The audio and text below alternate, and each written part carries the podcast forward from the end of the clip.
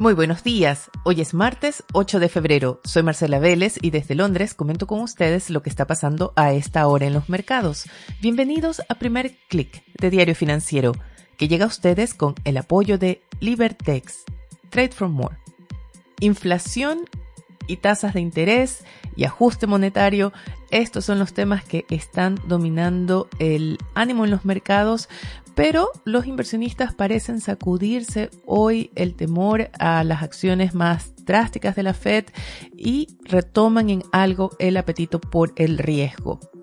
Antes de hablar de los rendimientos de bonos y de la inflación, veamos qué está pasando en los principales índices. En Asia tenemos una sesión mixta, vemos el índice regional marcar un avance de 0,27%, las alzas en Asia están frenadas por una caída de 1% en el Hang Seng. Después de que Hong Kong anunciara estrictas restricciones a las reuniones sociales, a la agrupación de personas, tanto en interiores como en exteriores, en una copia de la política cero COVID de China. En Europa, mientras tanto, estamos viendo una sesión bastante positiva, vemos alzas generalizadas en los índices, han ganado fuerza con el paso de las horas y el stock 600 sube ya 0,69%.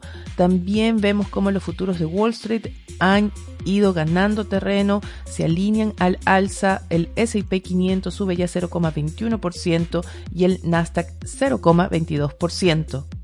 Vemos también una moderación en ese temor a un ajuste monetario más drástico o a esas expectativas de ajuste monetario. Lo vemos en las tasas de los bonos que moderan sus alzas. De hecho, vemos cierta normalización en el mercado. Sin embargo, la tasa de los bonos del Tesoro a 10 años alcanzó hace poco 1,95%. Este es un nivel que no se había visto desde diciembre de 2019. Esto es antes de la pandemia.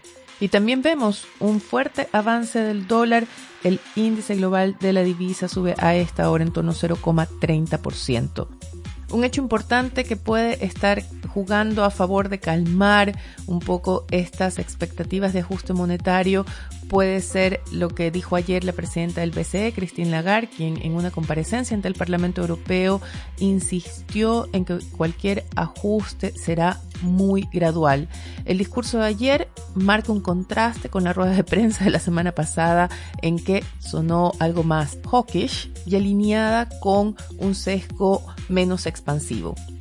Por el contrario, se mantienen las apuestas de que la Fed actuará drásticamente en su reunión del próximo mes y esto podría estar explicando esta fuerte alza del dólar que vemos esta mañana. Y esta diferencia entre las expectativas en torno al Banco Central Europeo y la Fed se pueden agravar a medida que avanza la semana, sobre todo porque tendremos el jueves ese reporte de inflación en Estados Unidos. El mercado está apostando a que la inflación en enero llegó a 7,3% y que esto impulsará a la Fed a tomar un alza de 50 puntos base en su decisión de marzo. A esto hay que sumarle noticias como la que se publicó la tarde de ayer respecto a la política salarial de Amazon. La empresa anunció a sus empleados que subió el salario base máximo de 160 mil dólares a 350 mil dólares. Y la decisión responde a los problemas que está teniendo no solo la gigante del retail, sino también varias empresas para retener empleados en todos los niveles.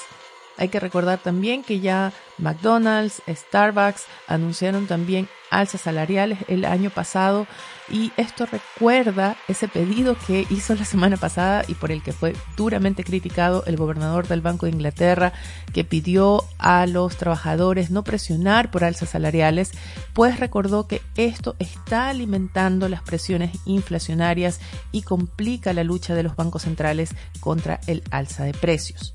Y ya que hablamos de inflación, hablemos también de Chile porque en la agenda para hoy destaca el reporte del IPC de enero. El INE publica el reporte a las 8 de la mañana y el mercado espera un alza mensual del IPC de 0,5%.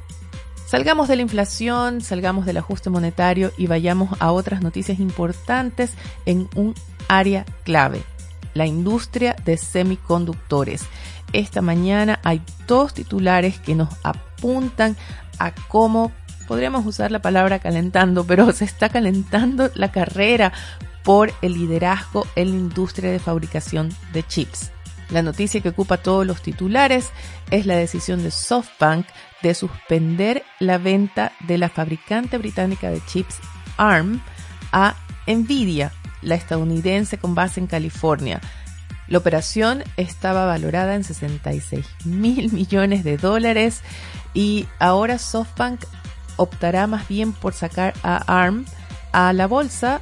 Todavía no se decide si en Londres o en Nueva York pero la operación se cayó por la resistencia de los reguladores antimonopolio tanto en Europa como en Estados Unidos y en Reino Unido, pero también por el rechazo de otras empresas, incluyendo Microsoft, que dependen de la tecnología de ARM para fabricar los chips de sus dispositivos.